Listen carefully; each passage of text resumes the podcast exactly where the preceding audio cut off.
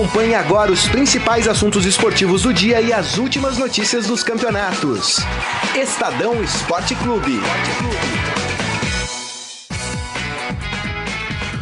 Muito bem, começando mais um Estadão Esporte Clube, hoje quinta-feira, dia 5 de setembro de 2019, e seguimos juntos aí ao longo de todo o programa tratando dos principais assuntos esportivos do dia.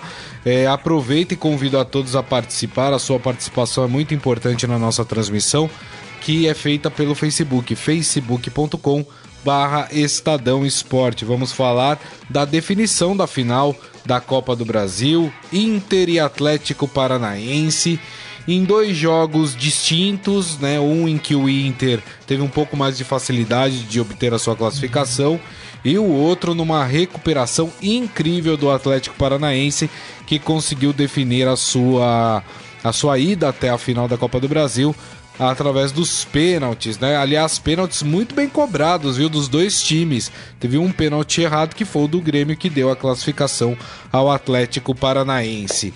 E quem tá aqui comigo hoje é ele, Gonçalo Júnior. Tudo bem, Gonçalo? Oi, Igreja, tudo bem? Boa tarde, boa tarde a todos. Prazer estar aqui mais uma vez. É isso aí, muito bem. É, mande aqui pra gente o que, que você achou dessa final, né? Se as suas críticas a algum dos times. Muita gente criticando o Grêmio, falando que o Grêmio foi muito mal né, nessa partida contra o Atlético Paranaense.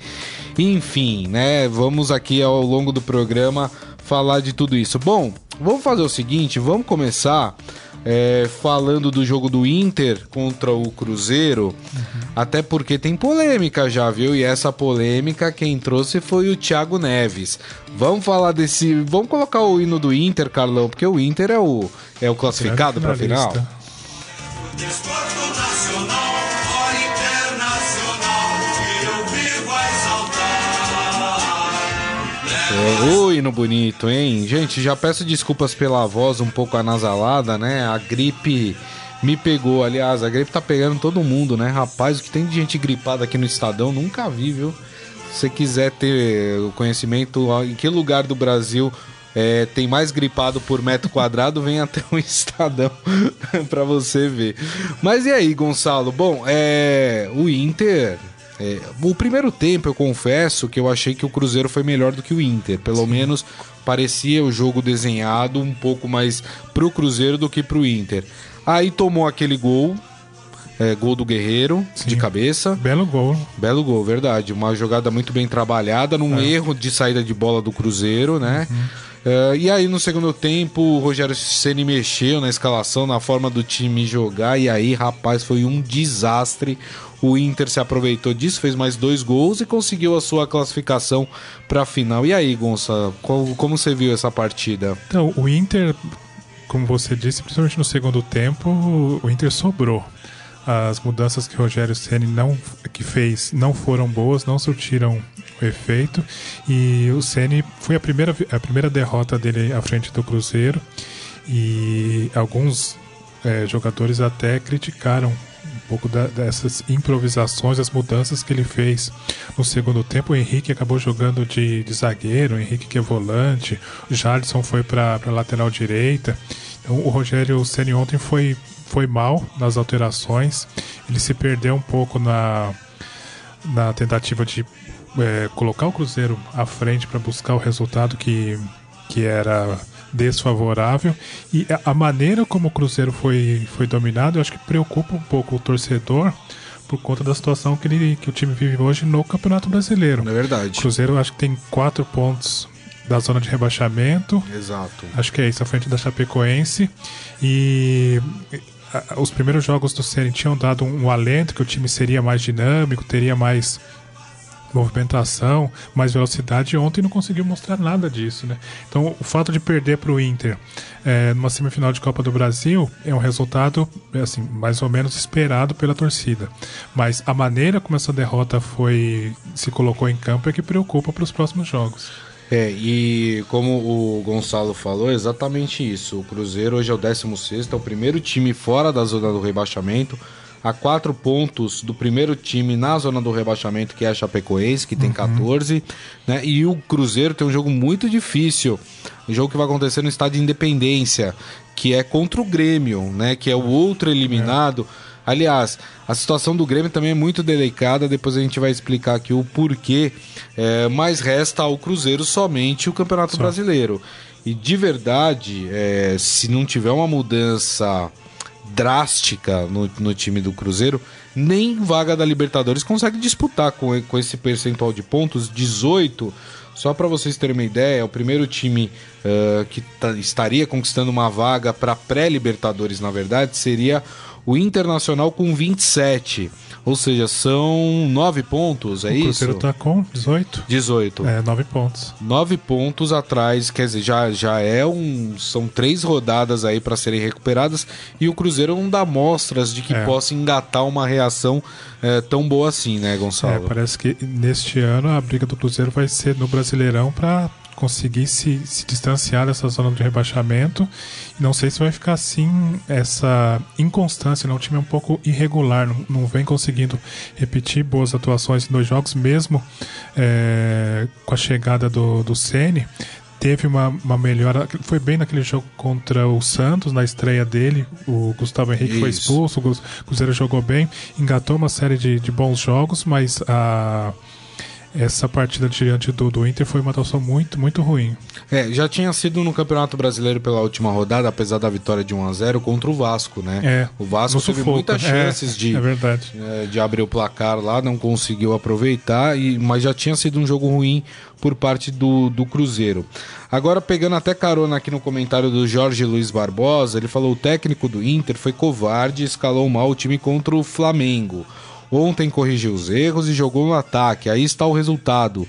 Falta isso, coragem aos técnicos brasileiros. O do Furacão teve a mesma postura e seu time se deu bem. Uhum. É, e de fato, né, ficou uma sensação muito ruim da eliminação do Internacional na Libertadores para o é. Flamengo, é, porque foi um jogo em que o Inter foi amplamente dominado pelo Flamengo. Foi um esquema, muita gente chama de covarde aqui, como fez o Jorge. Eu acho que é, o Inter nada mais fez do que é, tentou é, jogar no contra-ataque, marcar é. um gol e levar para os pênaltis a partida. Uhum. Tudo bem, esse entendimento de covarde é um entendimento. Mas eu acho que foi muito mal e ficou uma má impressão do Inter dessa partida, né, Gonçalo? Sim, ficou e acho que o Inter conseguiu resgatar nessa partida de ontem diante do Cruzeiro. O que se espera do Inter, principalmente jogando em casa, é aquilo que foi é, no segundo tempo. É um time muito intenso que joga é, principalmente na, na, na, força da torcida e, e, isso foi, foi bem importante ontem. Diante do Flamengo, é, eu concordo com você. O Inter é, parece que sentiu um pouco o tamanho da partida, percebi alguns jogadores nervosos até naquela, naquele jogo e o time não conseguiu se, se impor dentro de campo. Foi dominado pelo, pelo Flamengo. Né? Mas o, o Inter eu acho que é. Já é, adiantando um pouco aí, colocando o carro na, na frente dos bois, nessa final que o Inter chega com força. Eu acho que tem, tem grandes condições de levar o título da Copa do Brasil. E por parte do Cruzeiro vai ter algo que vai ter que ser resolvido ali no vestiário, né? Porque ontem pois o é. Thiago Neves cuspiu marimbondo, né? Em relação às mudanças que foram feitas no time do Cruzeiro.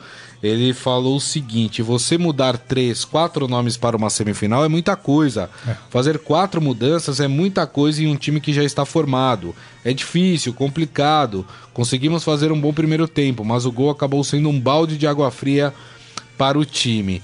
É, eu, eu, não, eu não acho que é um erro o treinador mudar três, quatro peças num time, mesmo que seja numa semifinal. Se o treinador treinou bem é. essa equipe, né? Porque aí você consegue apresentar um bom futebol. É, me parece, assim como o Filipão fez é, contra o Grêmio, que mudou ali algumas. Foi contra o Grêmio ou contra o Flamengo? Contra o Flamengo pelo Campeonato Brasileiro, que mudou ali algumas peças ah, e não treinou o time, e, e, o que aconteceu foi aquilo que a gente viu é, na partida. É, me parece que ontem foi o mesmo caso. Parecia que o Cruzeiro não estava se achando em campo, né, Gonçalo? Sim, teve muita, muita dificuldade. E o Thiago Neves, na saída, no, no intervalo de jogo, quando estava 1 a 0 ainda, ele já tinha dado uma, uma alfinetada falando que o time não pode perder a bola quando tá com ela dominada e dá a chance pro, pro adversário. Aí ele deu uma alfinetada no Dedé, que perdeu a bola no lance do gol, do primeiro gol do Inter. Isso. Então o Thiago Neves ontem É. ele já adotou uma postura mais crítica. né? Ele Crítica. falou abertamente, criticou o Dedé indiretamente nesse primeiro gol e depois criticou o Ceni aí diretamente falando que essas mudanças prejudicaram o conjunto. Mas eu concordo com você. Uma não dá para você é, testar uma formação durante o jogo, né? Você Não. tem que ensaiar antes no treino, principalmente num jogo decisivo. É verdade. Ó, o Michel Caleiro não gosta do Thiago Neves. Muito bem. É, vamos falar então da outra partida. Vamos colocar o hino do Furacão, né? O Furacão classificado para a final da Copa do Brasil também. O hino não mudou, viu, gente? Pelo menos não avisaram a gente, tá? É o mesmo ainda, tá? Só mudou ali o escudo, a camisa, enfim. É, Bom, vamos falar dessa partida, uma partida muito interessante. É, a gente já vinha falando que eu acho que uma- um, um grande erro do Grêmio foi não ter é, eliminado o confronto na primeira partida. O Grêmio teve muitas chances é, de ampliar o placar, não ficar só no 2 a 0 e perdeu todas essas chances. E a gente vinha avisando, o Atlético é muito forte dentro da sua casa, né? Ontem adotou uma postura de fato de ir para cima do Grêmio, de sufocar o Grêmio. O Grêmio estava sem duas que para mim são as principais figuras do Grêmio, que é o Maicon e o Everton. São os dois jogadores é, É, são os principais, né, ma- ma- que dão ali o ritmo da equipe. O Grêmio sentiu muito, tomou o 2 a 0 Aí depois teve a expulsão do Kahneman.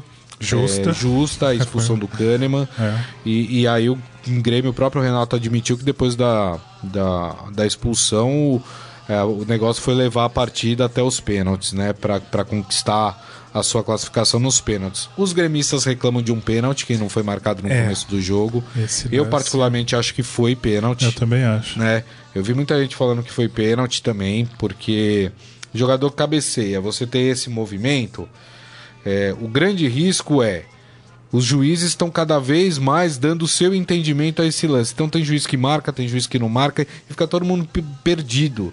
O que que é? Eu acho que se definisse assim, ó, tocou na mão, independente se teve intenção ou não, é pênalti, acabou. Aí pelo menos você dá um norte para os juízes, porque senão, né, Gonçalo? É. Fica essa coisa de, ah, nesse jogo o juiz não deu, mas no fim de semana acontece um lance parecido, o juiz vai dar. Não dá pra ser assim também, né? Então, o que alguns especialistas argumentam é que quando o braço está colado no corpo, então o árbitro, mesmo quando vai fazer a consulta ao VAR, ele acaba não dando o lance, não dando pênalti. Mas nesse lance que os gremistas reclamam, o Wellington, acho que foi o Wellington, né, o volante que jogou no São Paulo e tal, é, o, o Jeromel toca de cabeça e, e o Wellington tá com o braço aberto, não tá com o braço, com o braço colado no corpo. E a bola bate no braço. E até me, causou, me causou certa estranheza o fato de o árbitro ir até o, o VAR, fez a consulta e não deu pênalti. Né? Esse é é, é tem sido o lance mais comum de pênalti assinalado pela, pela arbitragem. É, lembrando só de um outro lance, no- me lembro de um Palmeiras e Bahia, aqui que o Palmeiras empatou 2 a 2 o Diogo Barbosa foi um lance exatamente exatamente igual. Então é, é, concordo com a reclamação dos gremistas se, se eu fosse árbitro eu daria esse pênalti É, e, mas aí eu volto a dizer, pra mim é tudo culpa da regra. Né? A regra não é clara. não é claro né? né? Como, como dizia Arnaldo César Coelho, né, ele dizia que era clara, eu acho que a regra, a regra não é clara, e esse tipo de lance os árbitros interpretam cada um da sua forma, e aí a gente tem esse. Pode ter certeza, se tiver no final de semana um lance desse, vão lembrar desse lance também. Enfim, eu acho assim, o jogador tá com o braço aberto dentro da área, tá sim. correndo o risco da bola bater, pegar, enfim, então tem que ser marcado o pênalti. É o meu entendimento, né? Enfim. É, mas fora isso, eu achei muito legal a atitude do Renato Gaúcho depois da partida, porque foi perguntado sobre o pênalti lá, sei lá, na sexta, sétima pergunta do repórter. E ele tinha deixado muito claro já antes que, olha, independente se foi marcado ou não um pênalti, o Atlético mereceu o resultado, é. porque jogou muito mais que o Grêmio. Achei legal a postura dele e depois ele, o, a crítica dele foi exatamente essa que eu acabei de fazer, né? que cada árbitro está interpretando de uma forma esse tipo de lance. Uhum. Mas, mas o Atlético foi melhor, né? Foi, foi melhor. E, aliás, não é de hoje que o Atlético Paranaense vem é, aparecendo com destaque nas competições. Né? É. Eu acho que do mesmo, do mesmo jeito que a gente vê alguns clubes, talvez alguns do Rio, que estão caindo no cenário nacional, vem a gente não consegue precisar direito se ainda são times grandes. Eu acho que nos últimos anos o Atlético Paranaense está subindo um degrau, está hum, deixando de essa ser. Essa discussão. A gente já conversou sobre isso aqui em é. outros momentos. Né? Eu acho que o Atlético Paranaense hoje é, é tá, é, assim, é um pelos resultados que vem mostrando, pelos jogadores que vem revelando, também por, pelo que faz fora de campo, pela estrutura, pelo CT que tem, que é, é muito voltado para a formação de, uhum. de, atletas, e o Atlético vende bem seus jogadores.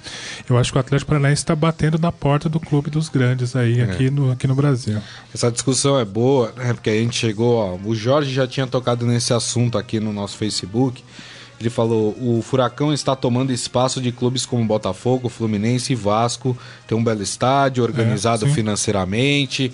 É, eu ainda acho que falta falta título pro Atlético Paranaense. Então ganhou a Sul-Americana. É, faz a Sul-Americana é um título menor. Menor, é, do, do, continente. É, não desmerecendo, acho que é um título super importante. O próprio Corinthians está lutando para ganhar a Sul-Americana esse ano né? É um título internacional, mas acho que falta para o Atlético. O Atlético tem um título brasileiro, brasileiro. em 2001, acho que foi. É. Acho que foi 2001. O Atlético tem um título brasileiro lá atrás, 2001. É, vai tentar agora a Copa do Brasil. Então, se ganhar a Copa do né? Brasil? Se ganhar a Copa do Brasil, começa, começa a ficar. Mas eu acho que ainda é uma história muito curta, uhum. muito recente. Eu não estou contando os estaduais, tá? Que lá no, no Paraná o Atlético tem nadado de braçada nos é. estaduais. No estadual, aliás. É, mas não sei, acho que acho que é assim, acho que os clubes grandes estão aqui e o Atlético está um degrauzinho abaixo. Tá quase lá. Eu acho que se passar a frequentar mais finais, decisões, conquistar títulos, aí sim entra uhum. é, definitivamente para os clubes grandes. Mas acho, por exemplo, aqui pegando até carona do que disse o Jorge, acho que o Atlético já está à frente de, de, de Fluminense, de Vasco, de Botafogo, né? Esses clubes precisam começar a se mexer para voltar, né? Eu acho que clube, clube grande no Rio hoje só o Flamengo. É. É, eu vou. É, mas a, sempre lembrando que o Flamengo também há muito tempo não conquista um título importante, assim. Muito tempo não, né? Uhum. Há alguns anos, né? Tanto que a história do cheirinho ficou por isso, é, né? É que a gente olha sempre assim um, um, um, pacote, né? É importante ganhar título, sem dúvida. Isso faz a, a grandeza de um, de um time. Mas também é, a gente olha a estrutura, os jogadores que. A, a, imagem que esse clube tem no mercado, é, os jogadores que ele forma, de que forma vende esses jogadores. Então, nesse, nesse pacote, acredito que os clubes concordo com o Jorge. Os clubes, hoje o Atlético está na frente do, dos três grandes, entre aspas, do, do Rio de Janeiro. E o Flamengo, por esse. É, também pela estrutura que tem fora de hum. campo, o Flamengo tem a maior torcida, uma das maiores torcidas do, do, Brasil hoje. É, cota de TV, quer dizer, é, é, essa projeção que o time tem também é importante, né? É verdade. Ó, o Felipe Pezenato aqui também.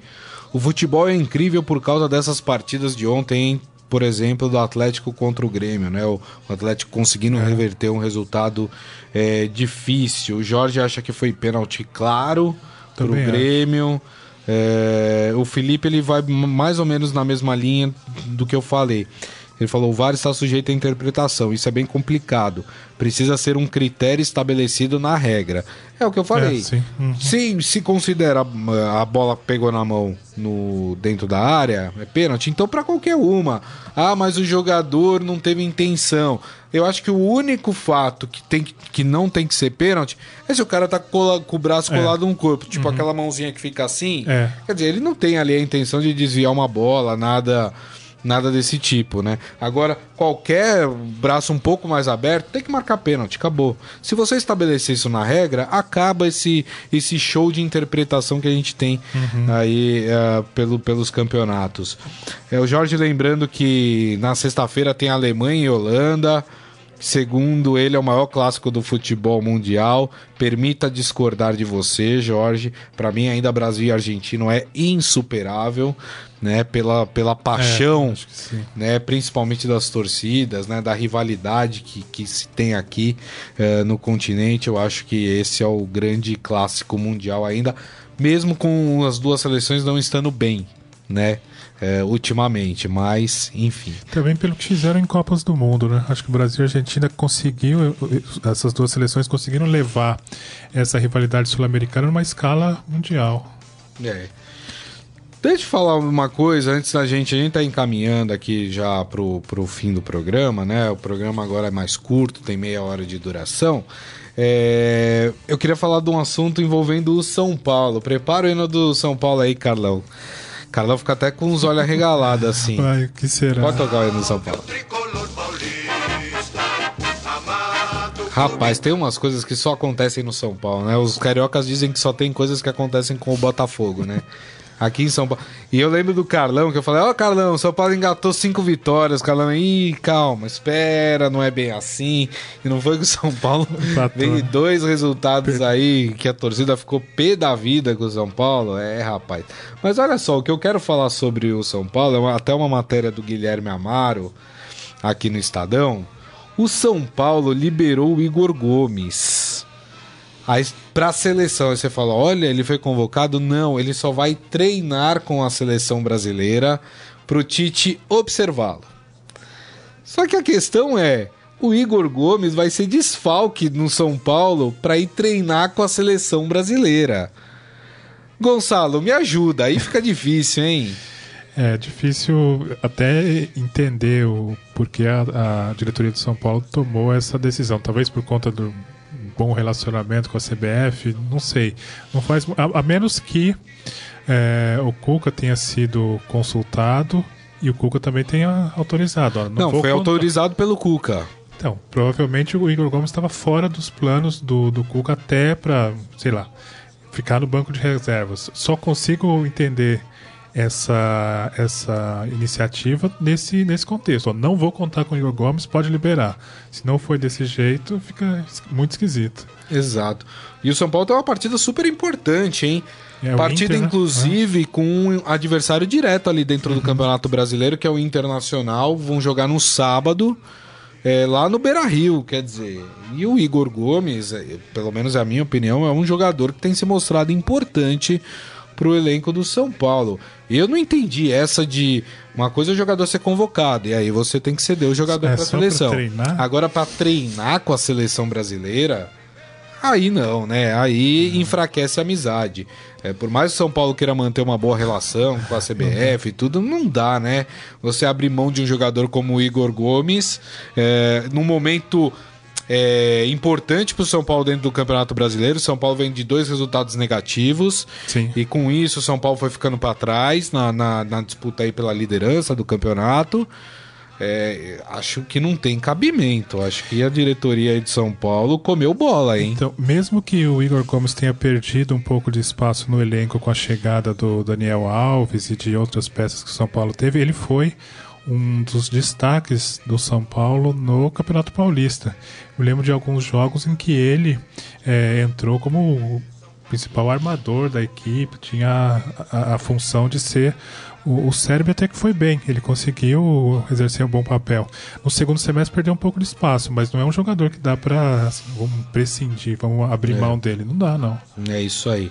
Gente, pessoal tá, tá comentando um assunto aqui é, na nossa nossa live aqui no Facebook, é, que eu deixei mesmo por último. Vou pedir até para o Carlão é, tirar o som né, para a gente falar sobre isso. O Michel Caleiro e o Felipe Pe, é, Pezenato aqui falaram sobre isso, que é essa tragédia que aconteceu com uhum. o Cafu, né? Uhum. O Cafu perdeu um filho com 30 anos de idade, o rapaz estava jogando bolas, passou mal e teve uma parada cardíaca, enfim, não conseguiram ressuscitá-lo E, e, um rapaz jovem, 30 anos de idade, né? Que coisa, acabou falecendo. É, é, eu, eu, como eu já disse aqui em outras vezes, eu não tenho filhos, não sei, o Gonçalo tem, tem filho. Tem filho. É, eu, eu não consigo imaginar é, a devastação que deve ser para um pai perder um filho nessas condições, né? Tão rápido, subitamente, né, Gonçalo? Ah, é uma dor, assim, tremenda. Né? A gente manda os sentimentos pro, pro Cafu. E é uma situação. Isso, infelizmente, acontece até com, com alguma frequência de. É. Assim, é, nessa faixa etária, até acontece com. Você precisa tomar muito cuidado, é, fazer exames periodicamente, porque a questão do, de um infarte nessa faixa etária, né, nos 30, 35 anos, é difícil conseguir uma, uma recuperação. Em geral, as pessoas. Uhum. E até os médicos falam isso, né? Quando a pessoa tem 50, 55, 60, o coração consegue se recuperar, ele volta. Mas quando a pessoa é mais jovem, o coração não volta. É, deixa eu só dar aqui a informação completa. Eu falei 30 anos, mas o Estadão está dando aqui 29, né? Acho uhum. que ele completaria 30 é. anos esse, esse ano, né? Ele teve um mal súbito, então, enquanto jogava bola na casa da família em Alphaville.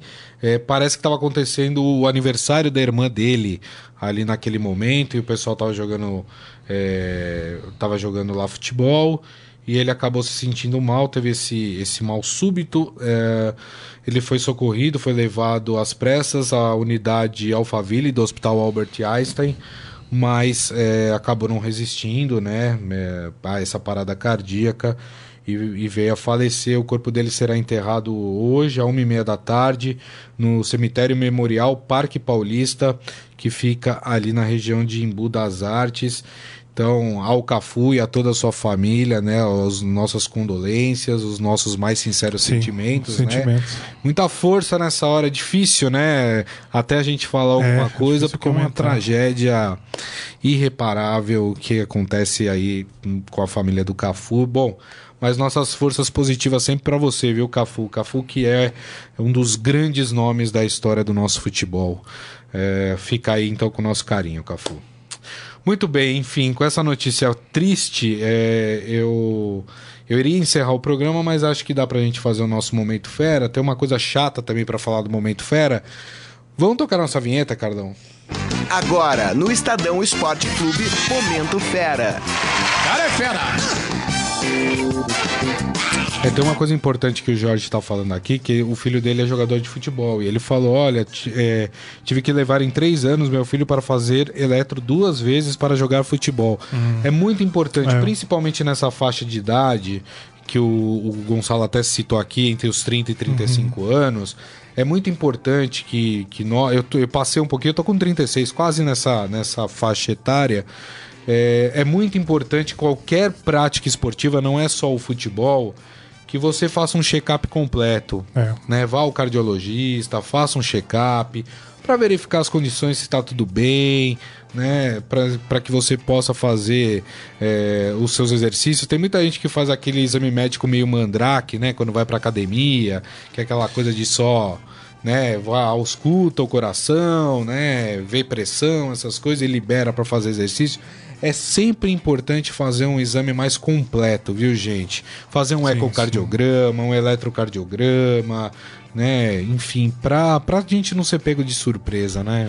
É, e até vale um, um alerta: tem muitas academias que não solicitam o exame médico. É obrigatório. Isso tem que ser obrigatório para começar uma educação, uma prática de uma prática regular. É preciso ter esse documento e muitas academias aqui em São Paulo não não fazem essa exigência. Elas deixam é, aí falando mais de, de musculação, né, de prática interna é, no, numa academia, mas é fundamental o que você falou, fazer um controle. E, paralelamente até o que, que exige a academia, é bom uma vez por ano dar uma parada para ver se está tudo bem. Exato. É, pre preventivamente. Exato. Até porque se tem alguma coisa e você acha logo no início, é, as chances de cura, de tratamento, elas são muito, infinitamente maiores. Eu nem preciso falar isso, né? Os médicos falam uhum. isso, então, enfim, gente, vamos se cuidar, viu? Que a saúde é o bem mais mais precioso que a gente tem nessa vida. Bom, já que a gente tá dentro do momento fera aqui, vamos falar de outro assunto, um assunto chato que aconteceu com o IR Mina, né, zagueiro uhum. que já é, atuou pelo Palmeiras. Ele tá lá em Miami com a seleção colombiana, a seleção colombiana que enfrenta o Brasil, uhum. exatamente, né, em um desses amistosos, então ele estava lá é, e aí ele atendeu a torcedores que pediram é, fotos, autógrafos, né? Mas ele acabou sendo agredido por um torcedor com uma caneta. É isso mesmo. Enquanto realizava o atendimento a esses torcedores, uma caneta foi atirada na direção de Mina que, uh, enfim, que fechou a cara, obviamente, né? E se retirou do local. Lá no Sport Fera tem um momento em que isso aconteceu, tem o vídeo, né? Do, desse momento. É, para quem quiser assistir, tá lá. Mas, né, é uma coisa que brincadeira o cara ser agredido dessa forma, né, Gonçalo? Então, eu me lembrei agora de uma outra notícia que o Fera também trouxe recentemente de um fã, entre aspas, né, um, um torcedor agrediu o Arnold Schwarzenegger. Você se lembra disso? Que ele deu uma, uma voadora nas costas do Schwarzenegger. Então, é uma coisa muito, assim, não dá para entender porque que alguém faz uma, uma coisa dessa. Agressão em momento algum. Mas quando você tem a chance de chegar perto de um ídolo, de uma pessoa Exato. pública, assim, você partir pra agressão é uma coisa totalmente condenável.